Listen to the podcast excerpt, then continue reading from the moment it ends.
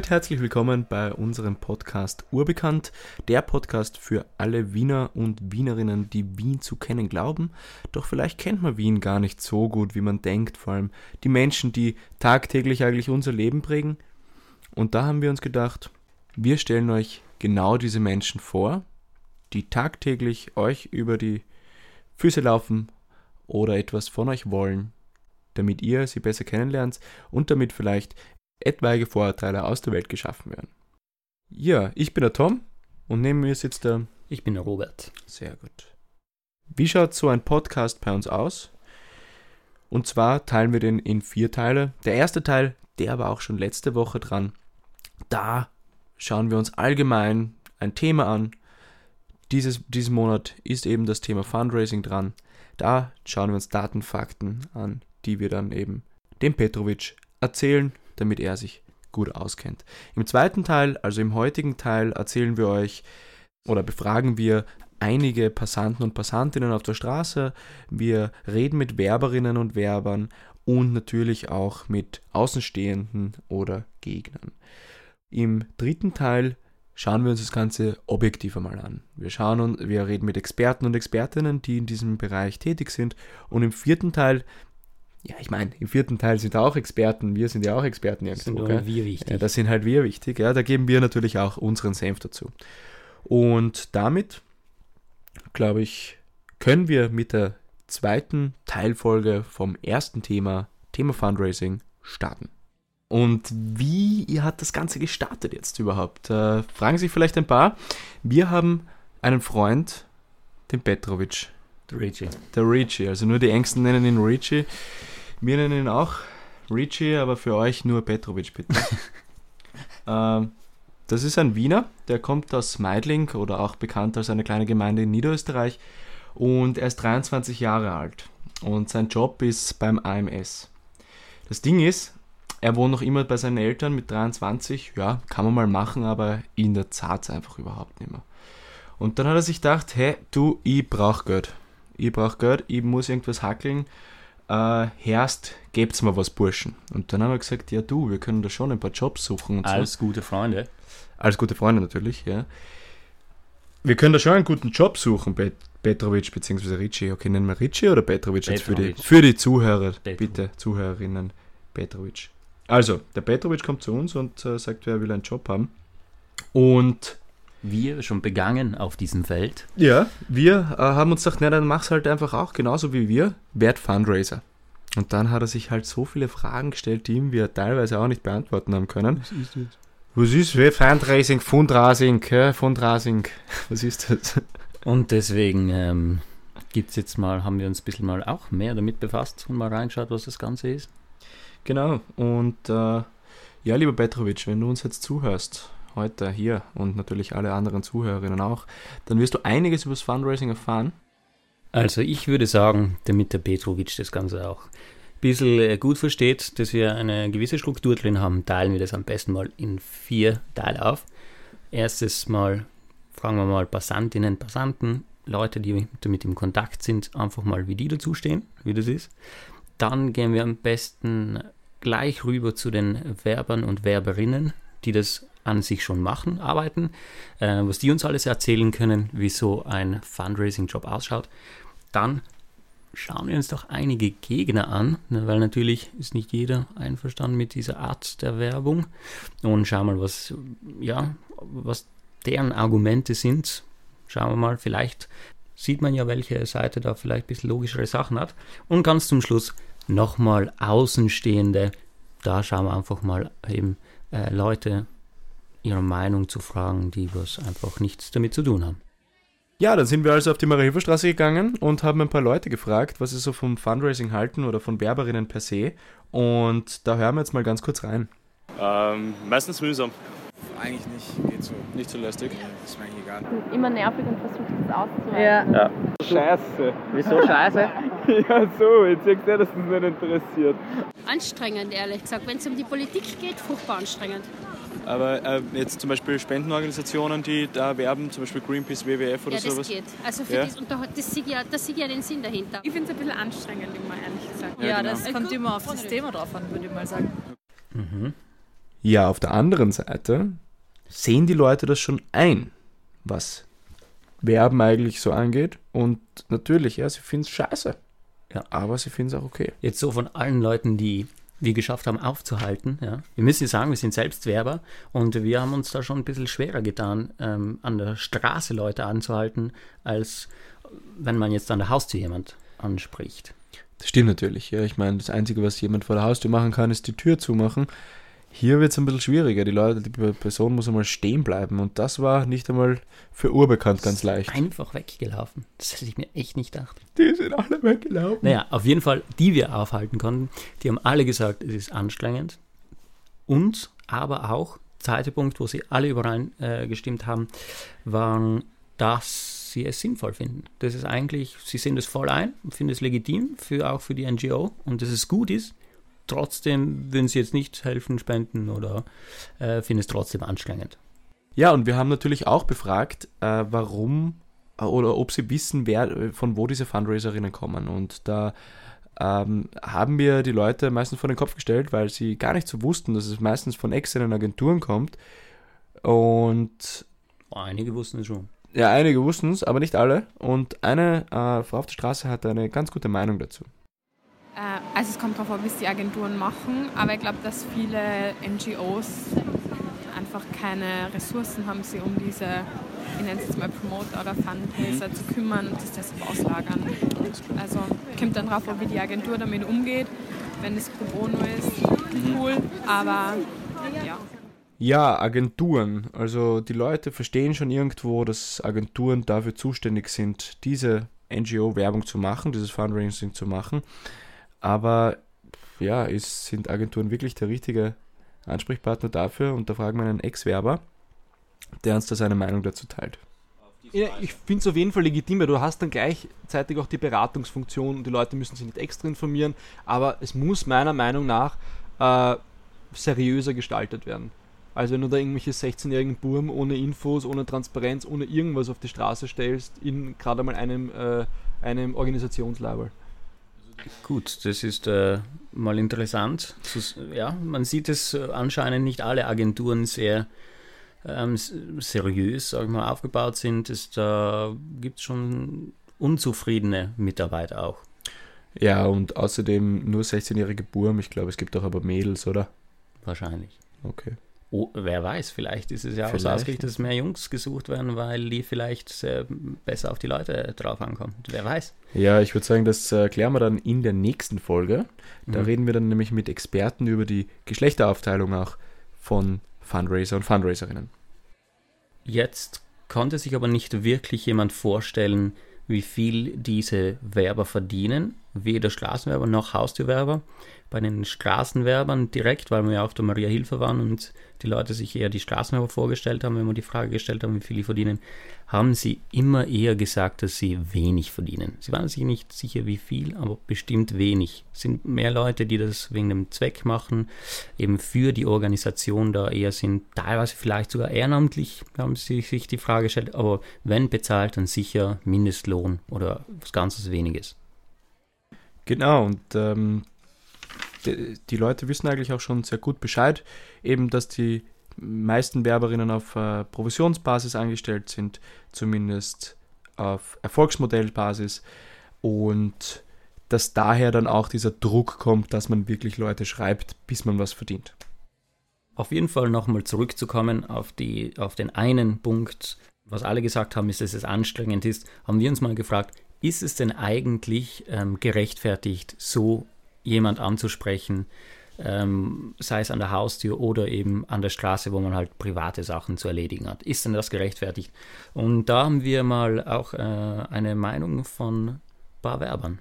Wo findest du, dass es äh, die Störung an der Haustür gerechtfertigt ist für die Sache, für die du werben gehst? Auf jeden Fall. Warum? Natürlich, weil es einfach wichtig ist, dass diese Organisationen, die leisten ja Hilfe und diese Sachen, die müssen einfach finanziert werden. Aber warum, wa- der Bürger kann doch genauso gut selbst hingehen und das selbst machen. Warum muss man da zur Haustür penetrant hingehen und das machen? Mhm. Das ist deswegen so, weil es heutzutage leider Gottes immer wieder vergessen wird. Mhm. Gerade diese Organisationen, die Gutes leisten, die werden leider Gottes immer wieder vergessen. Und darum müssen wir eben auch von Tür zu Tür gehen, um zu informieren in erster Linie und natürlich auch ähm, einen gewissen Anreiz geben, damit die Leute sich das wieder bewusst werden, wie wichtig diese Organisationen sind. Das heißt, wenn ich das jetzt gerade richtig verstanden habe, äh, du sagst, dass die Leute glauben, dass eine NGO eine Selbstverständlichkeit ist und Ja. dadurch Mhm. eben nicht mehr ihren Anteil. Das kann man natürlich nicht pauschalisieren. Es gibt diese Menschen und es gibt jene Menschen. Ähm, Im Grunde ist es einfach so, dass es in der heutigen Zeit, wo alles schneller geht, man hat vieles um die Ohren, werden halt solche Sachen leider Gottes immer wieder vergessen. Und darum sind wir eben unterwegs, damit wir diese Leute informieren. Auf jeden Fall. Also ich habe mit, ähm, mit NGOs, mit Sachbearbeitern schon viel gesprochen, ob das jetzt Malteser oder Rotes Kreuz ist.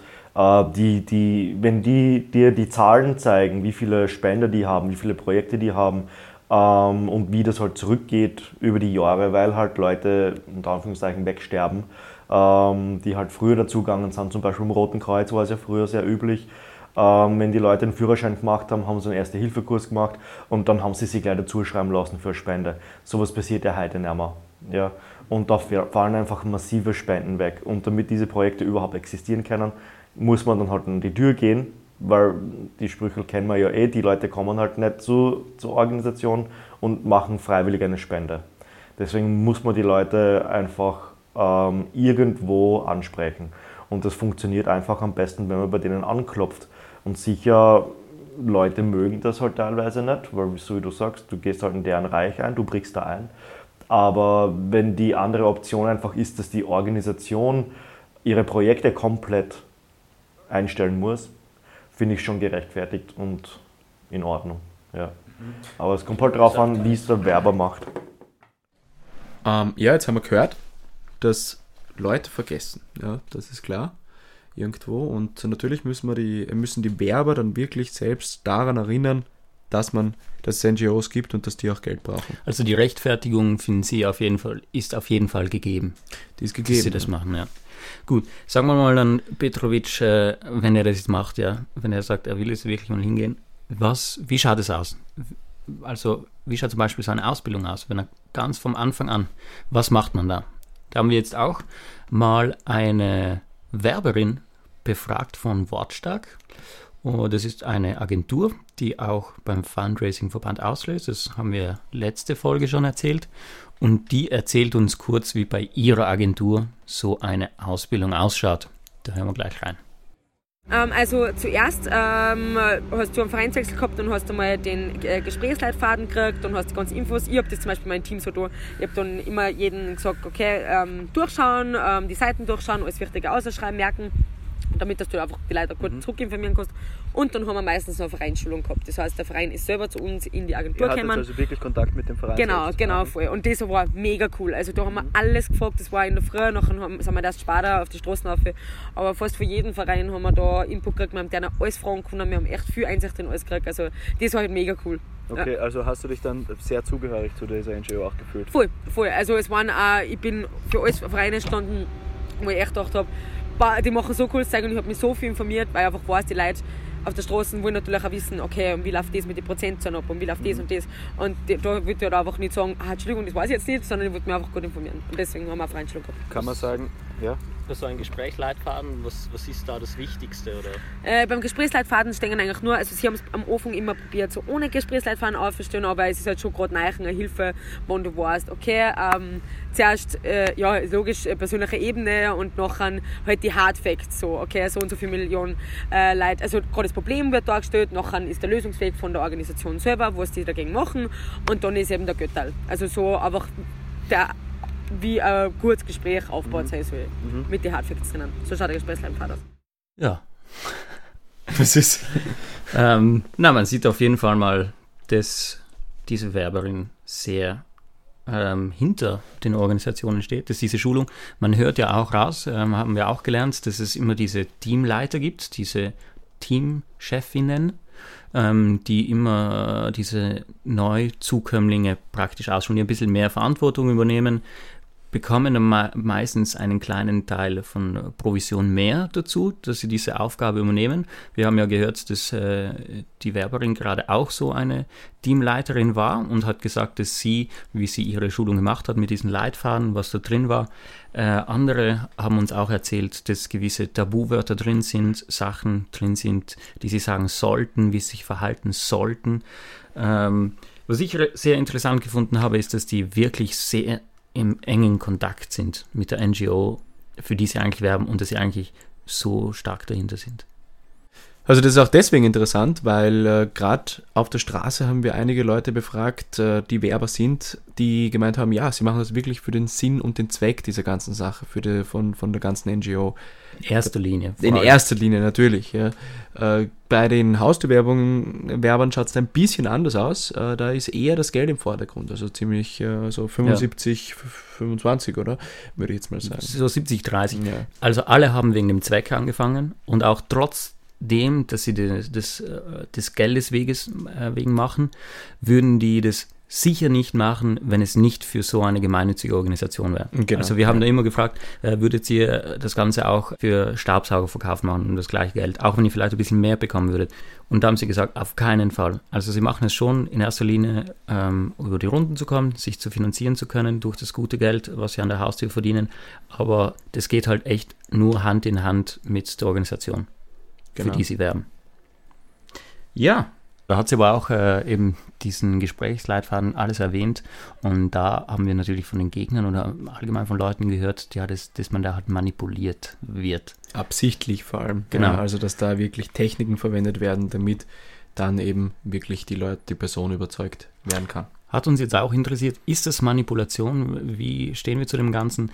Da haben uns zwei Leute was sehr Spannendes gesagt, da wollen wir mal gleich reinhören es ist dann immer so diese, diese Überlegung, wenn ich jetzt nicht nach diesen Regeln spiele, dann äh, kann ich Geld für etwas richtig Gutes sammeln. Und dann muss man das einfach immer abwiegen, inwieweit gehe ich jetzt, damit ich halt Geld für die Organisation sammle. Sicher moralisch ist es teilweise schon ein bisschen fragwürdig, aber ich kann das halt nur für mich und jeder, muss das, jeder Werber muss das für sich individuell entscheiden, wie weit diese Person dann geht. Ich persönlich versuche alles auf einer sachlichen Ebene zu machen. Ich versuche die Leute so wenig wie möglich zu beeinflussen. Ähm, ich erkläre sehr viel, mein Gespräch ist verhältnismäßig sehr lang, ähm, weil ich will, dass die Leute sachlich Entscheidungen treffen. Und es gibt natürlich Leute, die das halt auf einer emotionalen Ebene versuchen. Äh, so Freundschaft aufbauen mit den Leuten. Und das ist viel manipulativer, wie das, was ich persönlich halt mache. Weil ich mag, ich mag das nicht. Ich mag diese ganzen Tricks unter Anführungszeichen halt jetzt nicht so gern. Trotzdem mache ich sie, ähm, aber halt nicht in so einem Ausmaß.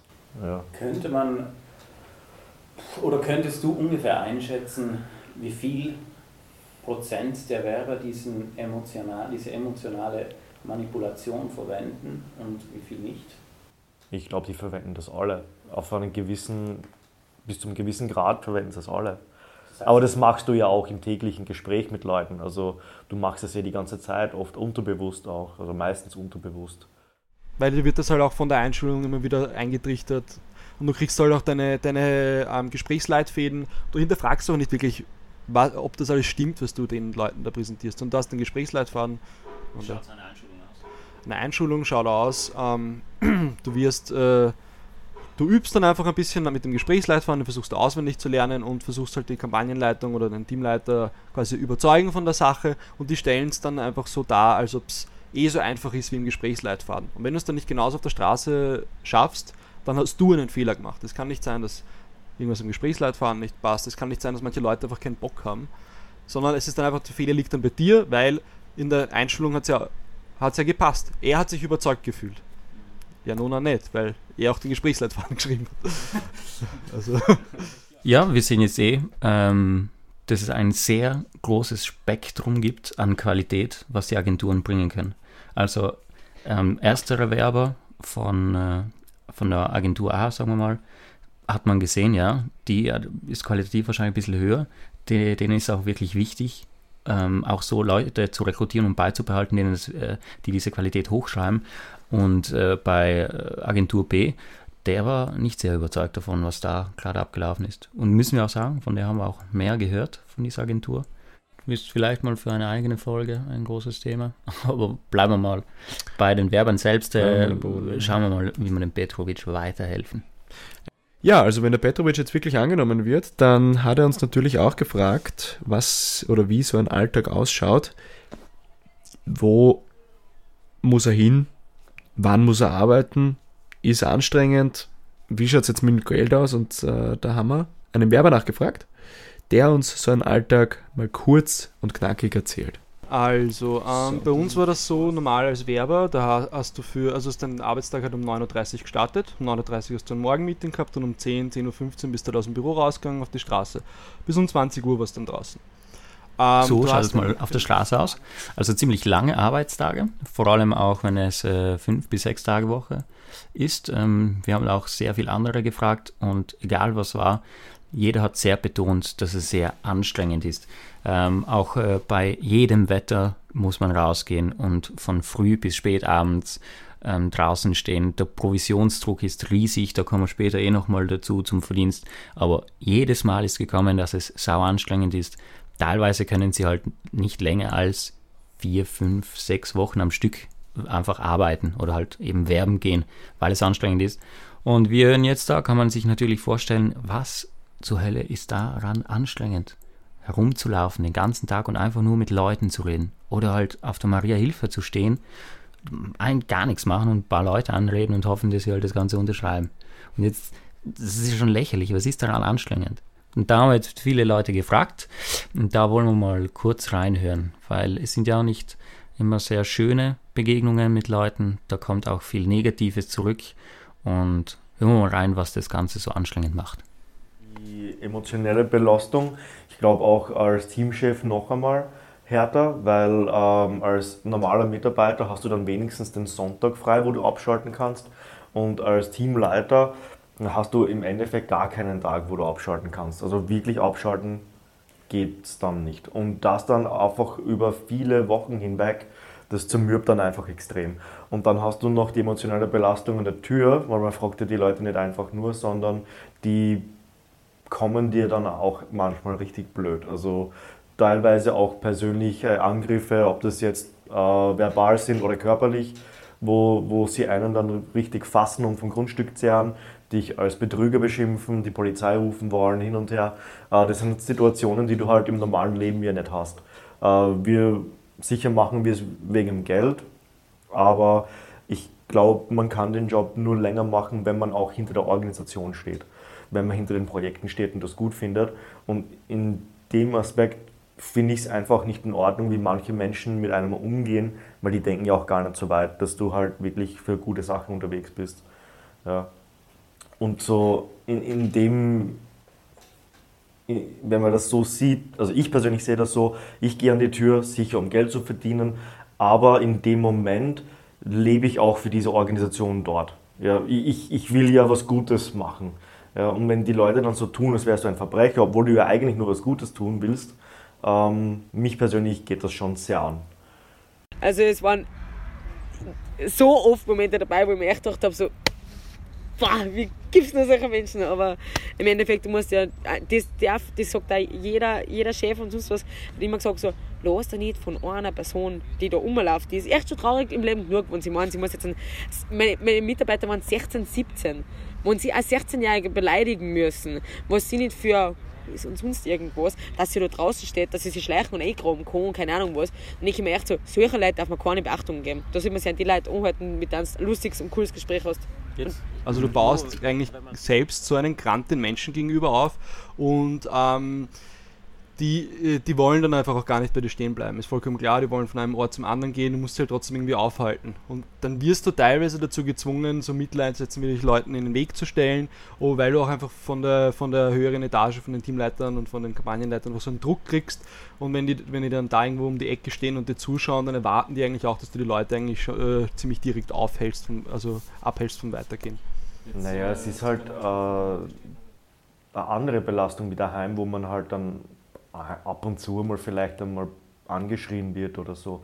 Ich erkläre das gern so, ähm, das ist halt wie wenn man jetzt eine juckende Stelle auf der Haut hat. Wenn man da jetzt einfach so ein bisschen drüber wischt, dann ist es ja noch in Ordnung. Und je mehr man kratzt und je fester man kratzt, umso schlimmer wird es. Irgendwann einmal kommst du dann an einen Nerv ran äh, und dann explodiert man, sobald man ganz leicht ankommt. Und jetzt, wenn man viele, viele Wochen wirbt, am Stück durchgehend, dann ist es so, als würde man einfach dauernd ganz leicht kratzen. Und irgendwann einmal kommst du dann an diesen Nerv ran und dann sobald wieder irgendeine, auch wenn es nur eine kleine Situation ist, kommt man dann wieder an diesen Nerv ran und dann explodiert man einfach. Und daheim kratzt man gar nicht so lange, weil dann hat man wieder eine Pause, dann heilt das wieder kurz ab und dann passt das wieder. Und dann kommt wieder eine Situation und kratzt man wieder und dann hat man wieder Pause und heilt es wieder ab. Aber beim Werben hat man diese Heilungsphase nicht. Es ist einfach dauerhaft, weil du arbeitest halt doch 12, 13, 14 Stunden am Tag und das sieben Tage die Woche als Teamleiter. Ja. Na bumm, ja, das hört sich ja ziemlich intensiv an. Organ, ja. Äh, sehr zermürbend, ziemlich fertigmachend. Ja, haben wir uns irgendwie schon gedacht. Ja. Aber da fragt man sich doch, warum macht man dann diesen Job? Warum bleibt man auch vier bis fünf bis sechs bis sieben Wochen draußen? Oder wieso macht man den Job teilweise echt über Monate auf der Straße? Das gibt es nämlich.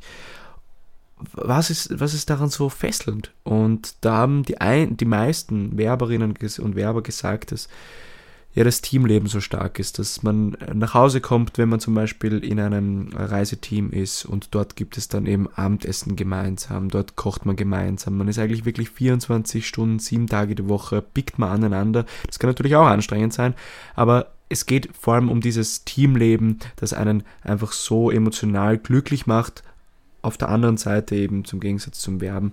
Und äh, da, das kann ich mir schon gut vorstellen, dass es dem Petrovic auch gefällt. Genau, wir haben ja gesehen, dass es eigentlich drei verschiedene gibt. Ich glaube, äh, haben wir noch nicht erwähnt, dass es eben die Straßenwerbung gibt. Die treffen sich in der Früh im Büro, wie wir eben gehört haben, gehen am Abend wieder zu Hause. Dann gibt es eben die Reiseteams und die Haustürwerberteams, wobei Haustürwerbung kann entweder auch so sein, wie du jetzt erzählt hast, dass man immer in eine WG zieht für ein paar Wochen oder eben auch wie bei der Straßenwerbung von zu Hause aus immer hinkommt. Aber es gibt eben des Öfteren bei den Reisteams und Haustürwerbung diese, dieses WG-Leben. Und da haben wir auch viel emotionale Geschichten gehört, wie sich zusammengeschweißt und das ja auch teilweise Freundschaften gebildet haben, die auch weit über, den, äh, über die Arbeitszeit gehen. Wir kennen uns ja auch von da. Genau. Und machen Leider. sowas Cooles jetzt. Leider. ähm, gut, ich muss ganz ehrlich sagen, cut the shit, was verdient man da? Ja. Um das Ganze zu machen. Also so gedemütigt zu werden und alles, was verdient man da? Da muss ja die Bezahlung ja echt gut sein, dass da Leute wirklich sagen, sie kommen das nächste Jahr wieder hierher. Ja, ich würde einfach mal sagen, wir hören da mal kurz ähm, die Bezahlungsmodelle von verschiedenen Agenturen an und das erzählen uns einige Werber jetzt, die wir mal befragt haben. Genau. Ähm, du hast ein, für den ganzen Tag ein Fixum von 36 Euro gekriegt. 36 Euro. Genau, und dann halt je nachdem äh, Provision, wie viele Leute du geschrieben hast. Je nachdem, für was für eine Organisation du geworben hast, hast du eine gewisse, einen gewissen Faktor halt gehabt, der dann halt äh, danach ausgewertet wurde, wie viele Leute im Monat spenden. Wir haben zum Beispiel für Global 2000, ÖBSV, World Vision, Ärzte ohne Grenze geworben. Bei ÖBSV und Global 2000 war der Faktor so gering, weil die Leute schon mit 5 Euro im Monat einsteigen konnten. Das heißt, du hast relativ wenig Provision gekriegt. Und bei World Vision, wo sie halt Mindestbeitrag war 30 Euro im Monat, weil du ein Patenkind hast und, und so weiter, da war da die, da war natürlich dann die Provision noch höher, aber hast du doch schwere Leute geschrieben, weil wer macht für 30 Euro im Monat irgendwo mit, wenn er nicht total überzeugt ist davon. Global 2000 war im Normalfall ähm, zwischen 5 und 6 Leute am Tag. Äh, World Vision war, warst du echt glücklich, wenn du vier Leute am Tag geschrieben hast. Es waren 36 Euro am Tag, Fallschirm, Das ist was du Fixum. kriegst. Genau, das ist unser Fixum. Egal, was du schreibst. Brutto. Ähm, und weil wir ja freie Dienstnehmerin sind. Das heißt, wenn ich mal einen Tag nicht, wenn ich einen Tag krank war, dann bin ich halt einen krank ja, Ja. bin ich Tag nicht nichts worden. gekriegt. Ja. Und ähm, geschweige denn pensionsversichert oder sonst was. Ähm, und eben, also von dem her, es waren die 36 Euro, wenn ich von den Prämien her über die 36 Euro gegangen bin, dann habe ich erst äh, Prämien gekriegt. Das heißt, du musst als Werber eigentlich einen besseren Schnitt zusammenbringen, dass du überhaupt besser verlernen kannst. Also es gibt das eine Modell, das ist das eigentlich das, was wir am meisten gehört haben, eigentlich nur gehört haben, dass es ein gewisses Fixum gibt oder eine gewisses ba eine gewisse Basiszahlung und darüber hinaus kann man dann eben auch provisionsabhängig verdienen. Und je nachdem, wie gut man ist natürlich, desto mehr verdient man. Und da fragt sich jetzt aber wirklich der Petrovic im Hintergrund, ja, wie viel kriegt man denn endlich? Ja, Ja, mit die 36 Euro wird er nicht zufrieden Nein, sein. wird er am auch sich keine Wohnung leisten können. Ja, genau. Also, Petrovic, wie viel kriegt man? Monatsgehalt war ich froh, wenn ich ja 600 Euro gekriegt hätte, 700 Euro gekriegt hätte. Das war schon relativ viel eigentlich. Unterschiedlich, komplett unterschiedlich. Also ich habe wirklich, das kann ich jetzt echt sagen, ich habe von 1200 brutto ähm, bis... Monat jetzt. Ja, ich habe von 1200 brutto ähm, bis hin zu ähm, 2000 da verdient. Aber das ist halt, ich habe fünf Tage gemacht, ich war echt gute Werberin. Also wenn ich jetzt ein paar Kollegen angeschaut haben, die was halt nicht über das Fixum gekommen sind, dann gehst du mir dann echt loben Lohn haben. Das waren jetzt die Straßenwerber und das, puh, ist krass. also das Das- ist, das ist eigentlich ziemlich krass. Also die, die, ja, Überleg dir mal die, so viel. die Ja. Arbeitsstunden. 36 Euro am Tag fix. Rechnen das mal ja, aus. du arbeitest von 10 bis 20 Uhr, das- Ja, sechs dann- Tage Woche auch noch, ja, zach. ja. Und- Und 700 bis 1002. Ja, ja, du kriegst schon nicht viel scheinbar als Straßenwerber. Ich meine natürlich, je besser du bist, desto mehr Oder für, mich, für mich ist dann immer noch nicht die Frage klar, warum wir das da machen. Also verstehe ich auch nicht. Warum mit so einer Bezahlung, solchen Arbeitsklima so anstrengend. Gut, wir haben ja gehört, ja eine Werberin, die ist sehr überzeugt, die echt super cool, die steht wirklich dafür und hat es gemacht. Aber jetzt äh, beim anderen, warum macht man das? Und siehe da, wir haben das sogar auch gefragt. Weil, ähm, weil du am Anfang einfach keine, keine Alternativen hast und keine Kompetenzen hast und dir einfach auch keine Gedanken gemacht hast, was du machst. Und die wird einfach, äh, es ist eine leibende Zeit, du bist dann am Abend oft noch im Büro und saufst mit den Leuten, hast jeden, jeden, jedes, jede Woche einmal einen Stammtisch, dann hast du da eine Feier, da eine Feier. So wird halt die Motivation hochgehalten. Und dann gibt es halt auch noch immer wieder Leute, die halt gut sind, die kriegen dann halt gescheit was bei der Provision, aber das siehst du nicht sofort. Das heißt, die Motivation während der Arbeit ist eigentlich nur, dass du dich am Abend einfach aufs Bier mit den Leuten freust. Also grundsätzlich, den Job hätte ich nicht gemacht, wenn ich nicht für die Organisation auch gerne was gemacht hätte. Ähm, natürlich als 16-jähriger Bur, wenn du in den Job reinkommst, dann willst du auch ein bisschen Geld haben, aber es war schon auch so, dass ich je länger ich dort war, desto mehr war ich auch überzeugt, dass ich den Organisationen auch wirklich helfen kann. Also da hat mich das Geld hat mich nicht dort gehalten, weil das hätte mich nicht weit gebracht finanziell. Also. Scheiße. Okay, alles klar. Also ausgebildete Alkoholiker. Ja. Gut, dass man sich aufs Bier freuen kann. Gut, dass man sich aufs Bier das freuen ist kann. die Arbeitsmoral, die man einem 16-Jährigen beibringen sollte. Wahnsinn, hey, bezahlst die Leute einfach mehr und geht's Ja. weniger saufen. Aber gut. Scheiße.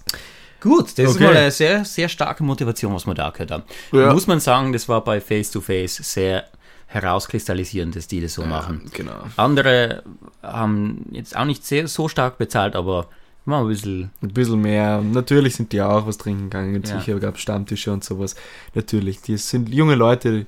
Aber das ist echt so, dass schon. eben die jungen, unwissenden Leute einfach, vor allem mit 16 Jahren, wie er selbst gesagt hat, dass du das keine Ahnung, was du machst und dass das einfach so ausgenutzt wird und einfach mit so einem Gehalt wirst du ins kalte Wasser geschmissen.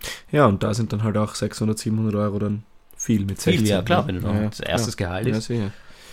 Aber wenn man das mal vergleicht, wir haben jetzt nämlich, das waren die Straßenwerber. Ja. Und von äh, den Haustürwerbern haben wir was ganz was anderes gehört. ja, das ist Wie brutal jetzt. Da, Okay, gut festhalten, egal wo ihr sitzt. Blablabla. Gut festhalten, egal wo ihr sitzt oder sonst oder steht oder lauft oder sonst irgendwas. Gibt's jetzt bitte nicht um. Ja, Okay? rein. Letztes Jahr Was war denn das letztes Jahr? Das ist schwer zu überschlagen. Ja, da kommt man schon an die 15.000.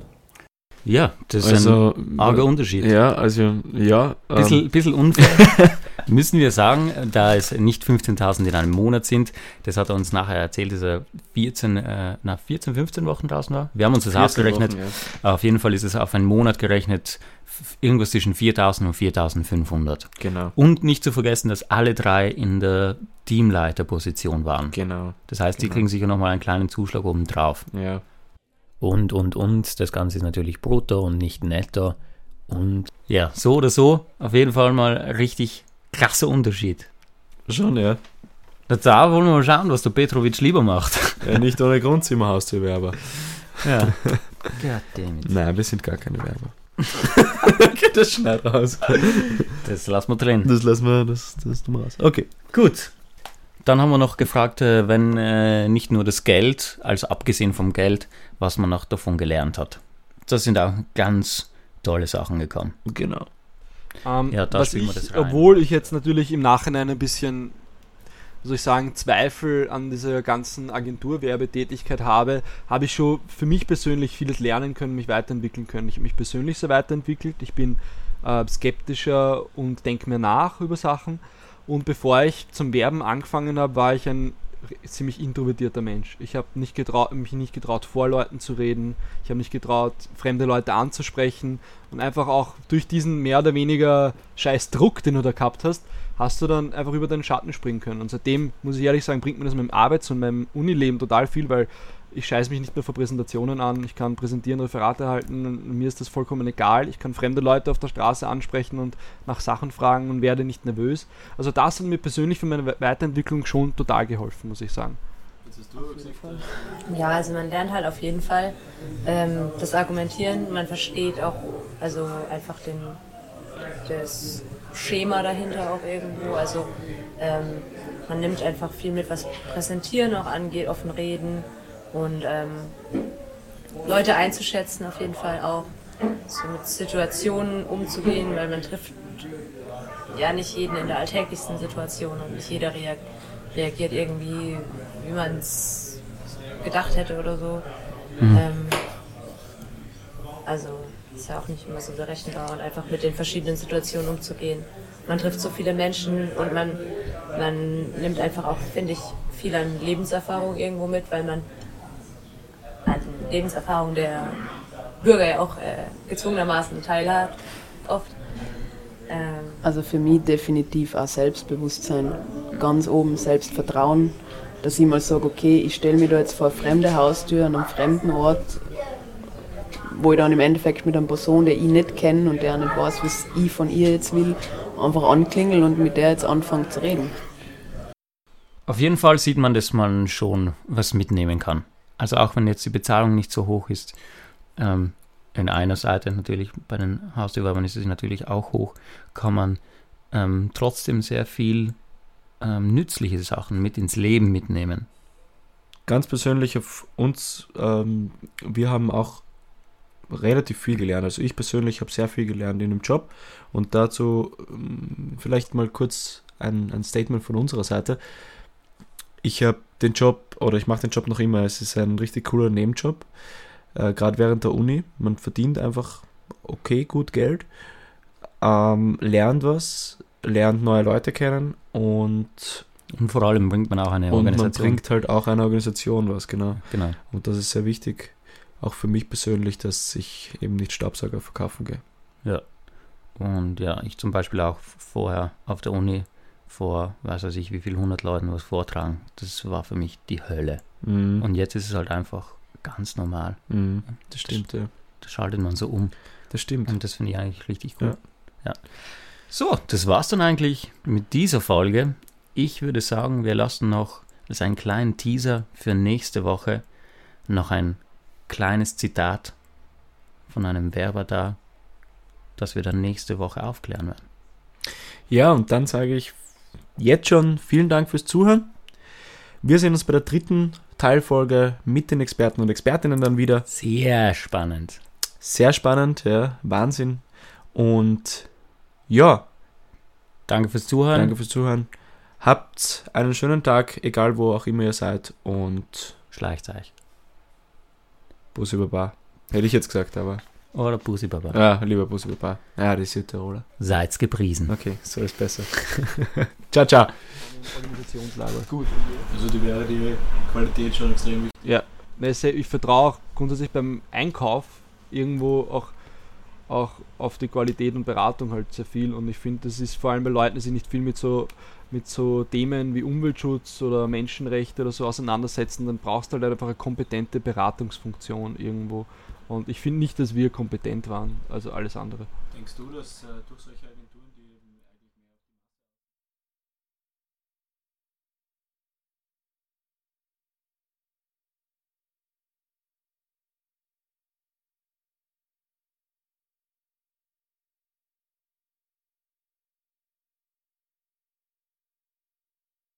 Ja, hallo nochmal. Äh, der Petrovic ist sauglücklich darüber, dass wir jetzt so viel herausgefunden haben. Dass wir wirklich wissen, wie viel die Personen bezahlt kriegen und warum sie das auch machen. Ja?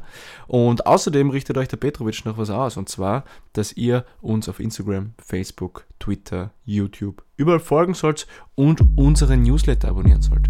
Außerdem gibt es auf unserer Website www.urbekannt.com einen Knopf, der heißt Unterstütze uns. Und da würden wir uns natürlich sehr freuen, wenn wir ein kleines Bier bekommen von euch, ein symbolisches Bier natürlich. Ja, genau, das machen nur Werber und wir sind doch keine Werber. Auf jeden Fall, unterstützt uns. Wir wären sehr glücklich drüber für unsere harte Arbeit, die wir hier leisten. Und damit, aber jetzt wirklich, vielen Dank. Ja, der Petrovic schreibt gerade, Grüße mit Gemüse soll ich noch rein sagen. ist klar. Petrovic, du bist ein Held. Richie, Can Papa und auch allen Hörerinnen. Schönen Tag noch. Can Papa. Servus.